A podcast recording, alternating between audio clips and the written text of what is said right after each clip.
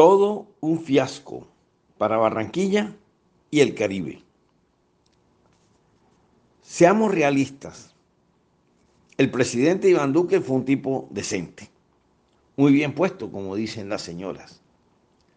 Nunca se le vio con tragos de más, ni diciendo sandeces.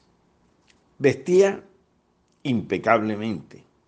Durante sus intervenciones en el exterior lo hacía en un perfecto inglés y no nos generaba vergüenza como representante de nuestro país.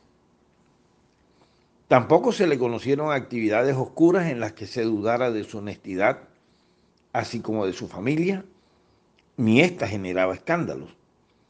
Nunca se perdió por horas o días. Fue muy puntual y no dejó plantado a nadie. Duque fue un caballero todo lo opuesto a quien hoy ocupa el Palacio de Nariño. Pero no es menos cierto que el presidente Iván Duque fue un verdadero fiasco para los intereses de Barranquilla, del Atlántico y del Caribe, aunque Uribe y Santos tampoco se salvan.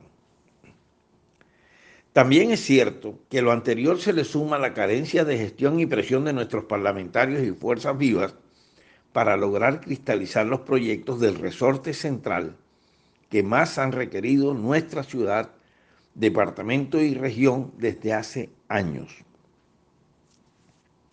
La realidad que podemos apreciar cuando comparamos las ejecutorias del gobierno nacional durante el mandato de Duque y anteriores, realizadas en otros sectores del país, con la casi nula en beneficio de nuestros intereses, no deja dudas que fueron cuatro años perdidos o 20 años, difíciles de recuperar con este nuevo gobierno de Petro.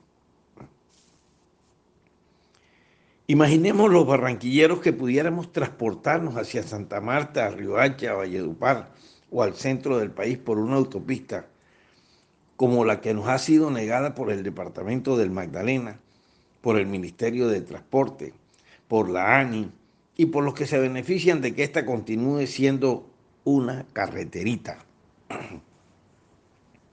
Imaginemos una cordialidad de doble calzada entre Barranquilla y Cartagena facilitando el transporte de buses y de carga, beneficiando a varios municipios.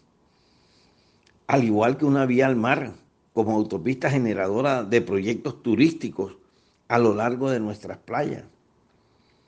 Imaginemos un verdadero aeropuerto internacional con una terminal de pasajeros acorde con la importancia de nuestra ciudad. O que ya contáramos con el puente entre Puerto Giraldo y Salamina, Pibijay, una vía que llegará hasta la Ruta del Sol. Que una APP del río nos permitiera la navegación fluvial hasta Puerto Salgar y La Dorada en el centro del país que el verdadero muelle de Puerto Colombia, ese al que llegaron miles de inmigrantes y aún sigue en pie, hubiera sido reforzado y restaurado como una joya patrimonial de invaluable valor. Pero lastimosamente hoy solo podemos imaginar. Y para rematar, durante el gobierno de Duque se firmaron con aire y afinia los contratos más lesivos imaginables contra nosotros los inermes habitantes del Caribe. Duque, más que un fiasco, fue fatal. Nicolás Renovitsky Renovitsky.